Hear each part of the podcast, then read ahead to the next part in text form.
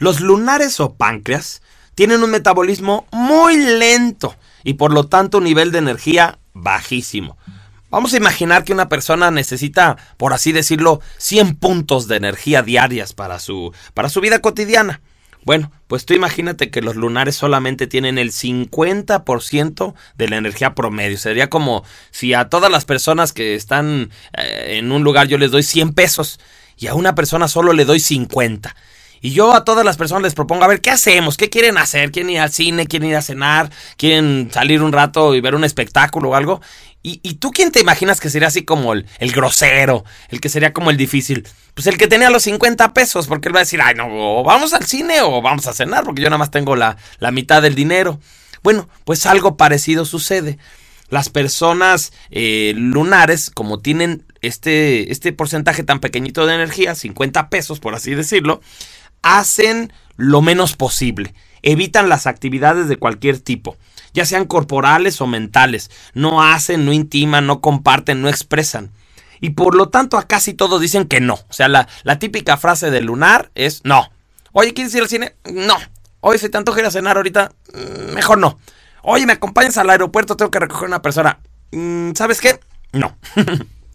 El lunar casi a todos responde que no. Ahora, como todo no les va a preguntar por qué no, o sea, por qué no quieres ir al cine, por qué no quieres ir a cenar, pues para justificar su negatividad, los lunares son expertos pesimistas, criticando y localizando los errores o posibles fallas de cualquier cosa.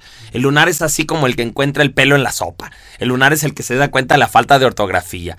Entonces cuando tú le dices, haz de cuenta, oye, ¿se te antoja ir al cine? No. ¿Pero por qué no? Ay, no, es que ese actor siempre cuenta los mismos chistes. O no, porque es muy predecible. Siempre esas películas me chocan porque nada más son puras tonterías.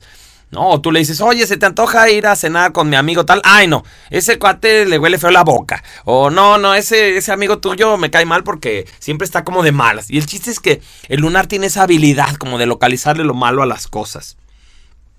La gente los percibe como fríos, secos, criticones, apáticos e incluso groseros. Pero ellos, a sí mismos, se consideran realistas, no pesimistas, y no tienen esa actitud por groseros, sino porque carecen de la motivación y energía que tienen los demás. El lunar, acuérdate, tiene la mitad del presupuesto que tienen los demás. Y entonces él no está tratando de ser grosero, simplemente es honesto. Esta falta de energía les da una gran ventaja que ningún otro endotipo tiene.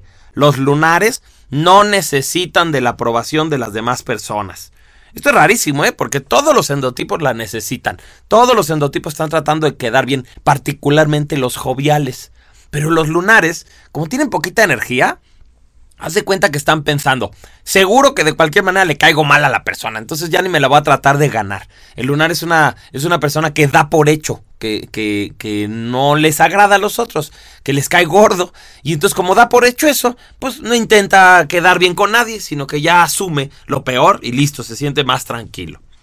Finalmente, otra forma en que los lunares ahorran y aprovechan su poca energía es haciendo una sola cosa a la vez. Ellos concentran su esfuerzo en aquello que deciden hacer, siendo perfeccionistas, llegando incluso a ser geniales. Si los lunares deciden hoy vamos a limpiar la casa, la limpian desde el escalón de la entrada hasta el cuartito de la azotea.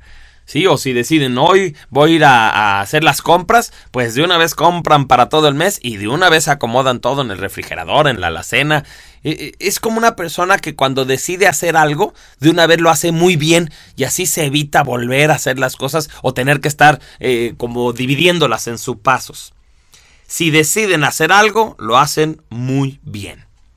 Ahora, su rasgo extraño. Fíjense esto, todos los endotipos tienen un rasgo extraño, algo que, que nos costaría trabajo imaginar. Resulta que el lunar es el tipo más emocional de todos, ¿tú crees? Todavía que te estoy platicando que son así como secones, como groseros, como que, como que pareciera que, que solo les importa su, su, opinión y la cosa que están haciendo en ese momento.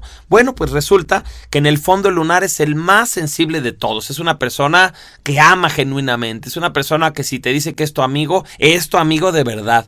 Entonces más bien vamos a pensar que el lunar es como de mucha calidad, como que sus emociones solo las comparte con muy pocas personas, pero a esas personas les entrega su corazón al 100%. Sus sentimientos son profundos y fuertes, pero como ellos no son expresivos, pues la gente se imagina que en realidad son insensibles. Ese es el rasgo extraño del lunar.